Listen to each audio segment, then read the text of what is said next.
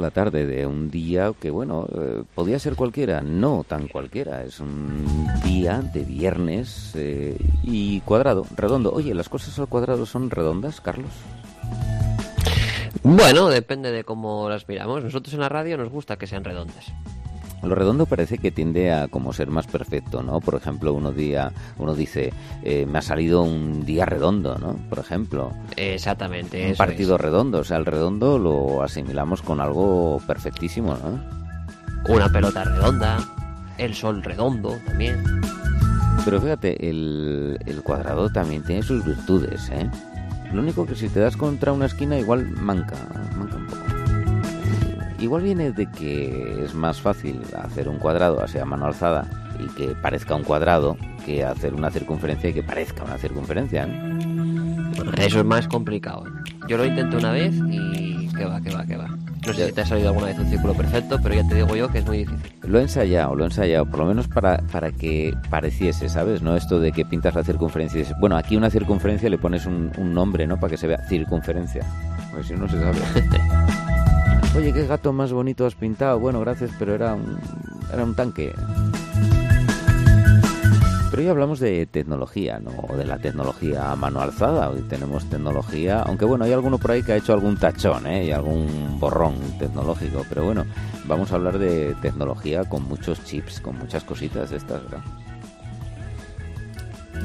Sí, sí, vamos a tener tecnología, vamos a tener eh, ciencia, como siempre, ya sabes que combinamos esas dos cosas y sobre todo algo muy relacionado con esto de las nuevas fuentes de energía, esto que está en, en liza, aunque hay que decir que son cosas que aún están como su propia bueno sus propias eh, palabras dicen son tecnologías que están son verdes pero que todavía están muy verdes en algunas cosas verdes en el sentido de recientes Mm, quiero decir, porque podría ser verdes al cuadrado, verdes ecológicas y verdes de reciente. Pero ahora sospecho que tú estabas hablando por el verde reciente, ¿verdad? Eh, verde reciente, verde del que están todavía poco maduras, que faltan cosas por de pulir y por desarrollar, pero que se están haciendo muchos avances y que vamos a ver cosas muy interesantes relacionadas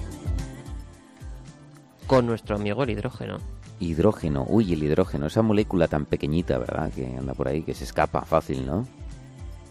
Abres el grifo y ya tienes hidrógeno. ¿Qué te parece? Sí, lo que pasa es que lo tienes mezclado y sospecho que aquí lo que se necesita es separarlo, ¿no? Eso es, eso es, mediante distintos procesos. Por ejemplo, la electrólisis es uno de los más eh, bueno, extendidos dentro de, estos procesos. Vamos a hablar sobre trenes de hidrógeno, impulsados por hidrógeno.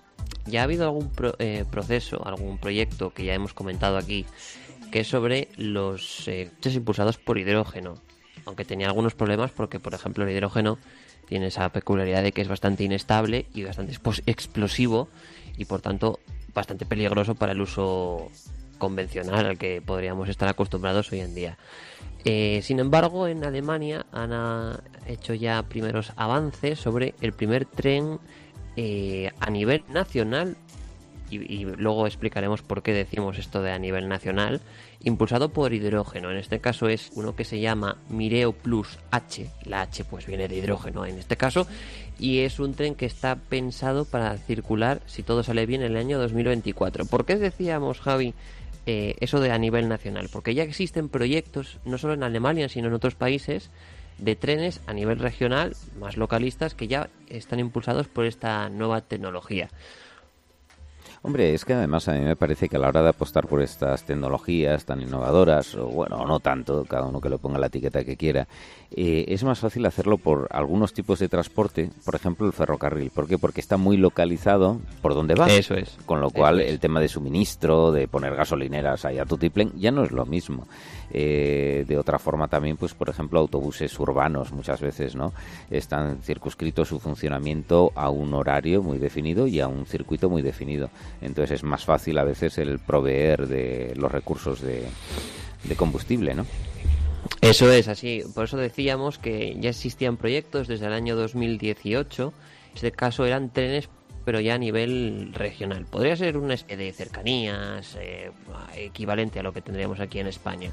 Eh, pero atención porque no solamente estamos hablando de Alemania para estos proyectos, sino también que en España Talgo ya ha presentado en el mes de septiembre eh, un primer prototipo de tren, un pila combustible de hidrógeno. Y en este caso más adelantados que Alemania, ya que podría empezar a entrar en producción entre el año que viene y el año 2023 casi nada, ¿eh? Ahí estamos en, en, los punteros en Europa. Y fíjate, yo, estos tíos de Talgo son, son listos, ¿eh? O sea, es una gente preparada esta, porque siempre están puntuando para todo, ¿eh? Se habla de alta velocidad y dice, oye, mira, que nosotros tenemos un proyecto, oye, tal. Y además siempre parece que unos criterios de eficiencia, de, hacer, de poder poner las cosas en marcha en cortos plazos y además en términos a veces más competitivos, económicamente hablando, que otros, ¿no? Así que, bueno, muy bien que haya esta empresa que significaba en su origen, ahora ya Talgo es Talgo, el punto era tren articulado ligero Goicoechea Oriol. Fíjate. Eso es, eso es. Que ya lo hemos hablado en algún programa con Andrés sobre el talgo. Me ah, suena. Me pega a mí que Andrés debe ser un poco fan del talgo. Sí, sí, sí. sí, Esos vagoncitos que eran, ¿no? Eh, originalmente rojo y plateado, ¿verdad? ¿Tú sabes que llevan ruedas los vagones solo de un lado? Sí. Sí, otros tienen el tren delantero y trasero que se junta con el del siguiente tren, ¿no? Pues, pues aquí dices, con uno vale, ¿verdad? Con uno, claro, claro que sí. Un sistema bastante si pionero. Si está bien puesto, si está bien puesto. Y luego culebrea, culebrea, ¿verdad? Súper bien. Culebrea, culebrea, culebrea. Y bueno, hemos hablado del tren, pero no hemos hablado de algunas características. Por ejemplo, autonomía. Eh, ¿Cuánto calculas de autonomía? ¿Cuesta abajo o cuesta abajo o cuesta arriba? Llaneando, vámonos a... Pues yo te diría, yo te diría, venga, voy a arriesgar, ¿eh? voy a arriesgar porque no tengo ni idea, mil kilómetros. Mm, no, te has quedado un poco largo en este sentido. 600 kilómetros. Bueno, pues te voy a decir una cosa. Tal y como están las cosas y lo difícil que era la pregunta, tampoco estuvo tan mal. No, no, no, estuvo bastante bien acertada, aunque me esperaba un, me parecen pocos. Eh, ya, pero, eso tendrías que haber dicho tú lo de los mil y entonces yo te lo hubiera dicho. en este caso, bueno, hablamos de una autonomía de 600 kilómetros, eso sí, con una velocidad que va a estar limitada a los 160 kilómetros por hora. Bueno, no es que sean pocos, está bastante bien, va más rápido que algunos trenes aquí en, en nuestro país, en algunos casos. Bueno, y va más rápido que algunos Ferraris en sus malas épocas. sobre la pista, quiero decir, sobre la pista. Y se estima que, eh, que va a ahorrar aproximadamente, solamente este tren, ¿eh? unas 330 toneladas de dióxido de carbono que se van a emitir a la atmósfera. Bueno, mira, pues no está mal. Y ¿qué, digo? No está mal, está súper bien, hombre, está súper bien. Y encima, ¿sabes qué pasa? Que aparte de ahorrar eso, eh, el aire no se ensucia nada, el hidrógeno es así. Eso es. Y a diferencia de los trenes eléctricos, aquí las emisiones de dióxido de carbono, que puedes decir, bueno, es que los trenes eléctricos no emiten dióxido de carbono ya, pero la fuente de energía de donde proviene esa energía donde se utiliza el tren eléctrico pues ahí en ese caso pues sí que se están emitiendo. No directamente en el propio tren pero sino de la fuente de energía primaria en este caso. Claro oye yo lo único mi única duda o interés es que eh, claro al ser por electrolisis pues entonces hay que gastar energía para separar verdad el átomo de hidrógeno del oxígeno no entonces, Hay otros procesos que utilizan algas.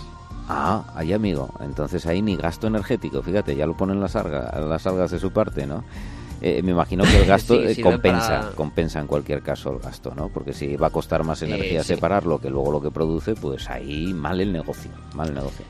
Claro, claro, claro. Ahí está el asunto. Eh, son otra de las noticias eh, poco ligadas de esta es la, la, utilización del gas para la obtención de hidrógeno en este caso.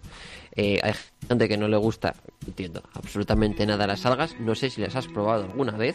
Eh, mira, te voy a decir una cosa. El flan mandarín, el chino o algo así que se llama, que es tú lo echas ahí con el huevo, con la leche y tal, y te salen flanes, ¿no? Bueno, pues a mí eso me suena que entre sus componentes hay algún tipo de alga, fíjate, para el espesante o para Pero seguramente esté muy eh, casi imperceptible, ¿no? Eh, por supuesto no sabe nada, pero tú me has preguntado si yo lo he comido alguna vez y yo flandes he comido, ¿vale? Eh, que lleva un 0,0001%. Pues, no lo sé, se llamaba flanín o, algo así, no lo sé. No sé si ni siquiera sigue existiendo, ¿eh? Ah, bueno. Lo, lo retirarían ya del mercado por, por las algas, seguramente. No, hombre, las algas eh, son de futuro. Déjate, déjate, déjate. El... Bueno, yo voy a investigar. Tú cuéntame la siguiente noticia y dame hueco para que yo busque lo de el flan este, el mandarín. Que, venga, te, te doy hueco. ¿Y qué, ¿Y qué pasa si te digo que científicos israelíes afirman que han conseguido revertir el proceso de envejecimiento? Bueno, yo primero de mano escéptico. ¿Sabes? Bien, o sea, eso quiere decir bien. que tú empiezas a descontar años, ¿no?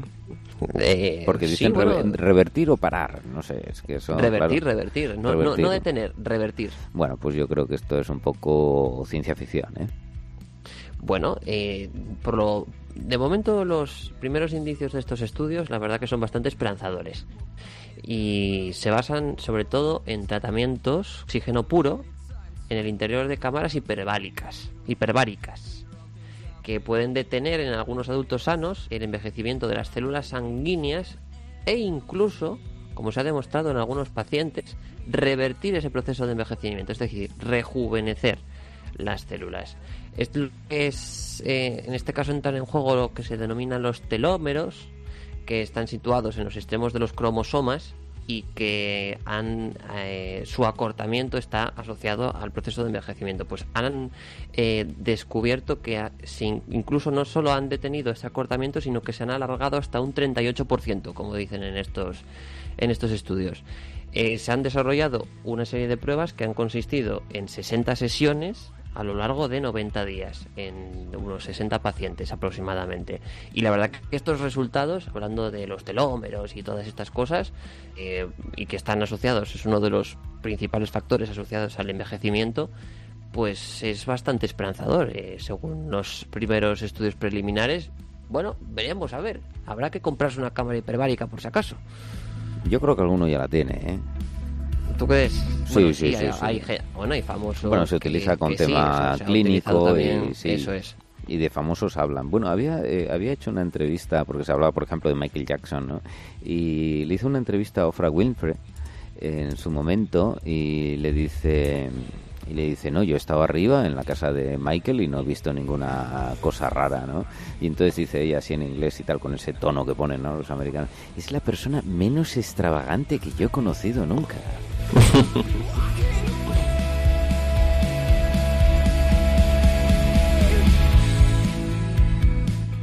Pues se utilizan las cámaras hiperbáricas, ya se utilizaban desde hace unos años aquí también en Asturias eh, para tratamientos de lesiones y también para bueno para personas que están en tratamiento, por ejemplo, eh, sobre todo temas pulmonares y pueden alcanzar incluso hasta tres atmósferas de presión dentro de la cámara hiperbárica. Así que, eh, bueno, se utilizan, no es algo novedoso, pero lo que sí es novedoso es su utilización para, el- para rejuvenecer, ¿no? O para detener ese proceso de envejecimiento. Eso sí que es novedoso y bueno, veremos a ver hasta dónde llega esto. Igual dentro de unos años estamos viendo a gente eh, de 150 años y como si tuviesen 20, ¿te imaginas? Eh, bueno, yo ya me veo saliéndome pelo en la cabeza. Eh, oye, tenemos que pedir aquí el comodín del público que los oyentes nos manden algo, porque yo esto de, del flan chino mandarín no lo tengo claro. ¿Sabes? He, he visto cosas como que incluso ya los romanos tenían una receta, ¿no? De algo de no esto. me extrañaría, ¿eh? Pero no acabo de dar yo con más cosas, ¿sabes? Esto era la cultura popular, no había internet, la gente lo decía, ya sabes. Claro, claro, claro,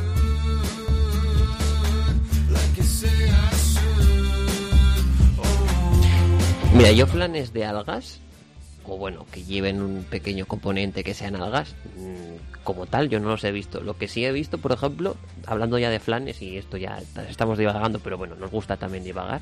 Son Nos, gustan los flanes, sobre todo, más que eh, divagar. bueno, pero bueno. También, también, también, también. Son flanes de coliflor. No sé yo si esa mezcla A ver, estéticamente ya mm, no sé, no sé qué te diga, ¿no? Se puede bueno, yo he visto fotos, ¿eh? he visto fotos y no, no está mal de... Tienen buena pinta. Sí, al final hay estas cosas que, que igual si no te lo dicen, ¿verdad? Si no te dicen de, de qué está hecho, pues bueno.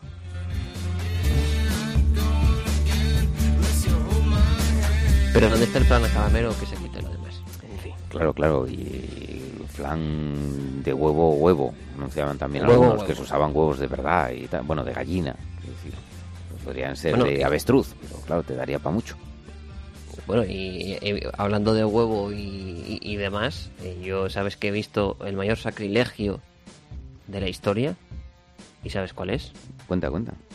Tortilla de patata sin huevo. Eh, ya, y lo seguían llamando tortilla, ¿eh?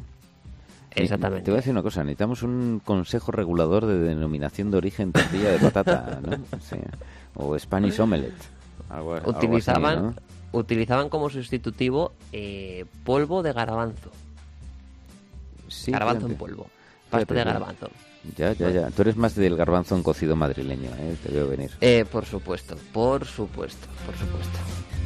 Bueno, yo te puedo decir que las algas eh, como espesante sí que se utilizan, ¿eh? Es un espesante natural y demás. Y ahí lo dejamos porque valdría para otro programa, ¿no? Pero bueno. Eso sí, sí, sí, sí, sí. Pero bueno, eh, ha estado bien este pequeño impasse. Vamos a seguir, vamos a seguir. Venga, prosigue, que tenemos ahí noticias tecnológicas.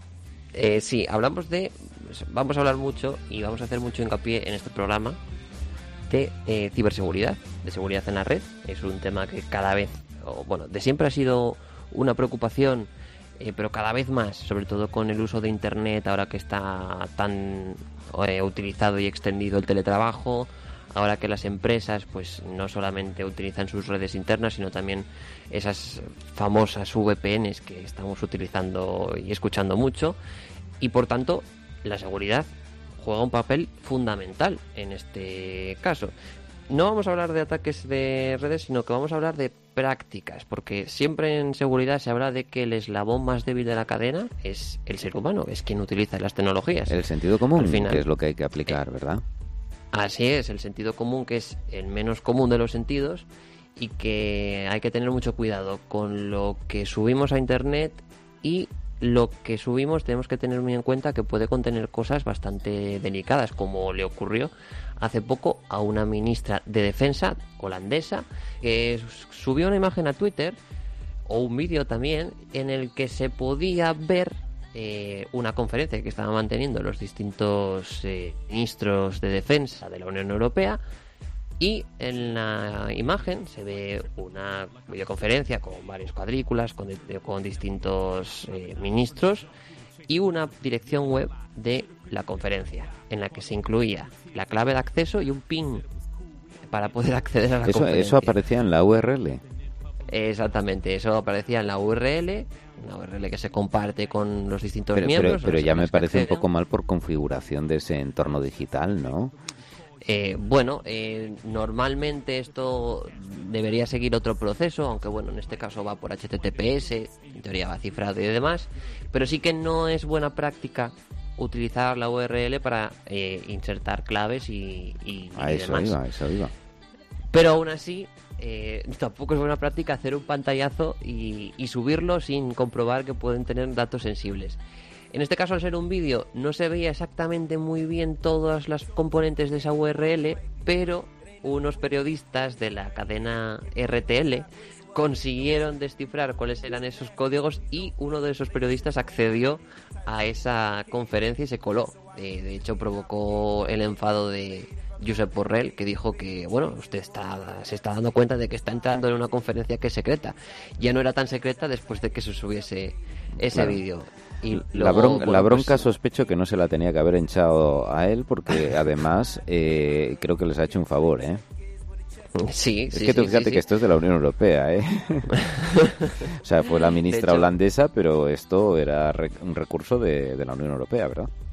Eso es. De hecho, la propia ministra luego comentó en Twitter, dijo que gracias a ese periodista por haber hackeado a los ministros de defensa en esa conferencia y que bueno, que aparte del momento gracioso, que también espera que esto, eh, bueno, pues eh, provea y, y conciencia más a la gente para el tema de las comunicaciones y los problemas que pueden existir, eh, una mala práctica del uso de las nuevas tecnologías y los problemas de seguridad que pueden derivar de, de ellos. Así que bueno, por España no estaba, no estaba la ministra, ¿eh? por España no estaba Margarita Robles. Por lo menos eh, se ve ahí la bandera de España y me parece que, no es ella. No, en debe ser alguna delegada. En esa captura de, de pantalla de esta señora. pues nada, que hay que tener mucho cuidado, hombre, cuidado, Eso es, eso es. De hecho, fíjate, la noticia compartida en la prensa aparece tachado de esa captura. Eso es. Precisamente los datos eh, estos que daban lugar a este bueno, trastorno. Eh, seguramente fuese eh, generalmente este tipo de conferencias suelen ser temporales y seguramente si se desvelasen las claves ahora mismo ya no se podría acceder porque ya no existiría no pero aún así bueno siempre vale más taparlo por si acaso nunca se sabe que puede suceder en un futuro, ¿no? Pero sí hay que tener mucho cuidado con lo que subimos y porque puede contener información tan sensible como por ejemplo esta. Sí, a mí me hace gracia porque eh, Josep Borrell dijo, ¿sabe que está entrando en una conferencia secreta? Pues yo hubiera dicho privada, pero secreta, dices tú. Pues, secreta, secreta, no es.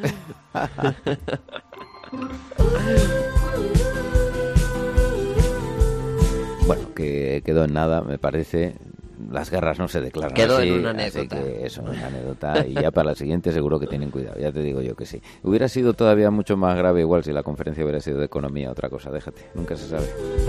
Ay, ay, ay. Bueno, ¿y qué tenemos? Venga, desvela Eh, hablamos de algún contenido más. inteligencia artificial. En este caso, cada día empiezan a salir nuevas webs. Eh, hace poquito hablábamos de una web que podía incluso hacerte un texto para un periódico, que lo había hecho sí, para, sí. con inteligencia artificial. Y ahora también tenemos eh, eh, páginas que se dedican a, tú subes una foto y esa foto de tu cara la transforma pero ligeramente para gente digamos similar a ti pero no eres tú exactamente. Esta página que se llama AI Artificial Intelligent Anonymizer es una página web que puede servir como una solución para toda esa gente que intenta proteger eh, nuestra privacidad o nuestra identidad en Internet. ¿Para qué? Para utilizar un rostro que se parezca a nuestro, pero que no sea el nuestro. Yo creo que eso mm, basta sacarte la foto cuando te levantas, ¿no? bueno, esa es otra opción. Hay Esa técnicas. es antigua usanza. Claro, claro, hay técnicas, hay técnicas, o esto de me afeito, tal, pero bueno, parece interesante. Eh, Eso nos da pistas también de las posibilidades de la técnica y también que cuando veamos a otra persona no le atribuyamos el 100% de credibilidad de, de eso, ¿no? De, que en las redes, bueno, pues detrás puede ser la persona que, que creemos o otra cosa, vete a saber. Más guapo no te deja, creo, ¿no? Te deja parecido.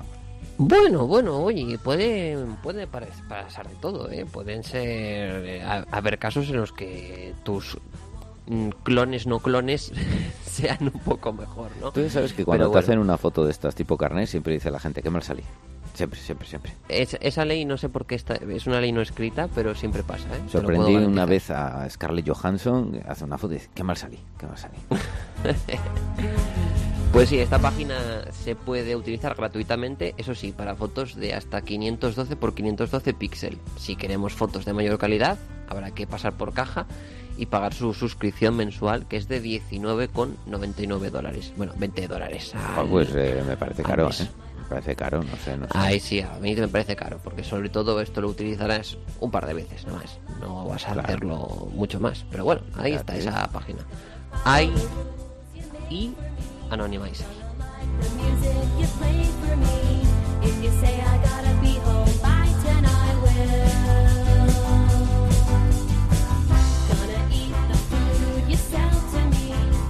¿Y qué te parece si hablamos de misiones espaciales? Hombre, hombre, el espacio Españolas. no puede faltar nunca en Chip Chip Hurra, es una de nuestras pasiones, ¿verdad? ¿Y qué te parece si hablamos de los ocho minutazos del viaje espacial del satélite español Seosat Genio? Ay, ya, pero eso tiene doble lectura. Has dicho los ocho minutazos porque es que ahí se quedó. Ahí se quedó. efectivamente, efectivamente. Un satélite que nos costó un pico, ¿eh? Y fue para allá y... se echó- 200 millones de euros. Sí, 200 picos, sí. 200 millones de picos. 200 millones de picos. y nada, se nos fue a pique. Se Oye, nos pique. están saliendo los juegos de palabras así como, vamos, fluidos, Sí, fluidos. Sí, yo creo que es el primer programa que sale tan bien. Los juegos de palabra. Pues sí, es una noticia triste, no hay que, no hay que reírse porque la verdad que es bastante triste. Es, eh, eh, ponía a España eh, dentro de lo que sería la Unión Europea en, en cabeza, o de los países que encabeza en misiones espaciales y en material espacial. Eh, iba a ser un satélite dedicado sobre todo a capturar imágenes de alta resolución en nuestro país con una resolución de hasta 2,5 metros. ¿eh? En, eso eh, tardará ya un par de días en, en hacerse esas imágenes, Pero ese era uno de los objetivos. Eh, sin embargo, bueno, pues la misión ha quedado en agua de borrajas. Se hará otra, no será del mismo coste porque el diseño ya está hecho y todo lo que sería la logística y demás, pero bueno, la construcción evidentemente habría que volver a realizarla. El problema o el detonante de todo esto han sido dos cables cruzados durante la fabricación del lanzador. Bueno, ya sabes, lo de se le cruzó el cable. Y ya sabes Eso que es. eso nunca acaba bien. Eso es, se cruzaron los cables, se produjo ese fallo eh, durante el, el recorrido del cohete propulsor y al final, bueno, pues pasó todo que ya todos sabemos. Iba a seguir una órbita heliocéntrica y, bueno, los responsables de la ESA y de la Air Spinesen, que son los dos principales eh, eh, socios dentro de esta mm, aventura errática espacial, pues ya han dicho que bueno que van a intentar a, eh, ya han detectado el error que eran esos dos cables cruzados, aunque bueno yo sospecho que algo más tuvo que ser, porque a mí me suena un poco a bueno esto fue un error y demás. Hombre, depende de lo que pensemos en cruzado. Cruzado puede ser que uno montó sobre otro o cruzado es que está uno conectado en el pin del otro, ¿no?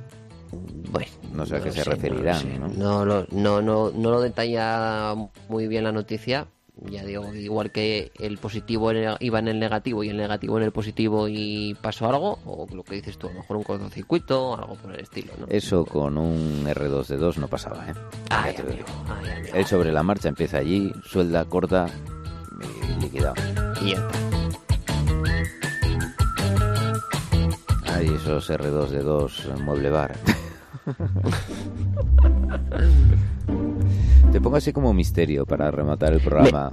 Me, me gusta esta noticia, esta, esta música, y también me gusta esta noticia. Flash Player, te quedan un mes y tres días de vida. Eh, fíjate, fíjate, eh, muchas veces hemos hablado desde hace años, ¿verdad? En nuestras secciones de tecnología del Flash, ¿eh? De ese programa, ¿verdad? Que no el helado, ¿eh?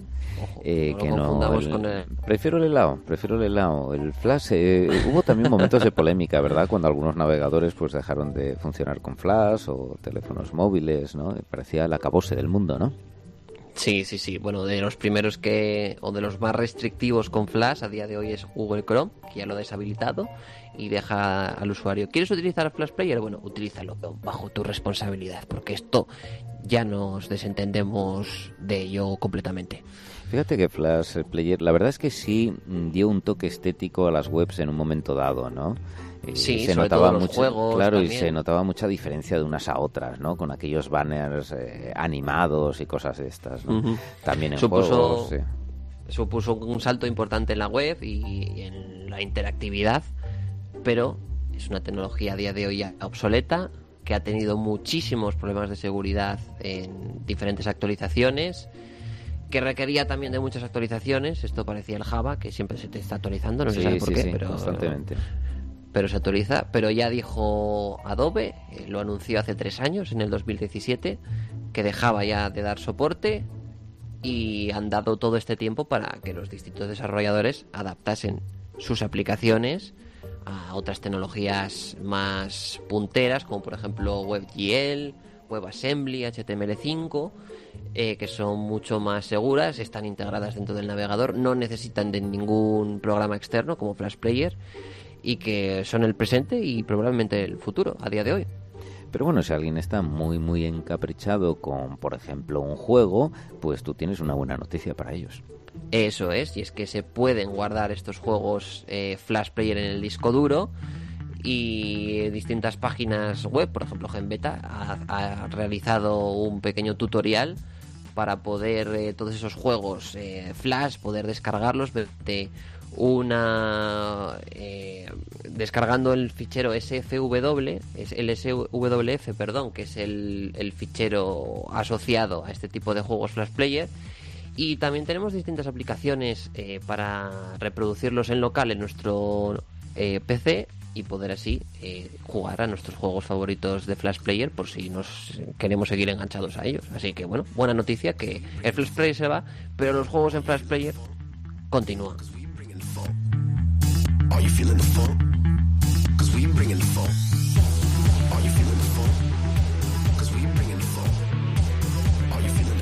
Oye, ya perdí la cuenta en media hora de cuántas cosas tecnológicas hemos hablado. Y de flanes. Hemos hablado también de flanes. Y yo que te lo iba a decir, hay tiempo para todo. Pues yo creo, Carlos, que nos hemos ganado un café, ¿no? Un café y muy calentito, ¿eh? que el tiempo invita a ello. Invita a ello, sí, sí, fíjate. Siempre hay que ver el lado bueno de las cosas. Que llueve, que está así mustio, que oscurece y tal. Hay un cafetín al lado de la ventana, ¿eh? Hombre, Eso, hombre. eso tiene magia, ¿eh? Y ¿sabes qué te digo además? Un cafetín al lado de la ventana y ver cómo llueve muchísimo, muchísimo, muchísimo y las gotas se van cayendo Ya, sobre el esa, cristal. esa lluvia que mete hasta ruido cuando pegan los cristales. ¿no? Exactamente, Ya, ya, eso es. No, no, si te veía yo venir, lo tengo claro. y como te veo venir, pues te pongo música para verte ir, pero así con ritmillo, ¿eh? Empezamos como acabamos, con buena música. Exactamente. Amigos, eh, nos escucharemos en breve hablando de tecnología. Este programa, no sé, igual hay alguno despistado o que llegó tarde, se llama Chip Chip Hurra. Es de la emisora educativa del Centro López y Vicuña, en Gijón. Según tiras por España todo para arriba. Ahí donde el piquito... Sí, te iba a decir mano derecha, mano izquierda, no, al frente, al frente, al medio, ahí donde el piquito ese que está, que entra en ese querido mar, mar Cantábrico. Bueno, Carlos, Bueno, Javier, un placer como siempre y Igualmente. Nos, nos escuchamos en el próximo programa, que será dentro de poquito. Hombre, dentro de nada, de nada. Estamos ya que nos chorrean los contenidos en la redacción para, para poner ahí, a saco, a saco. Pues nada, amigos, muy buenas tardes, eh, muy buenas tardes, Flash Player, también a ti. bye, bye, cocodrilo.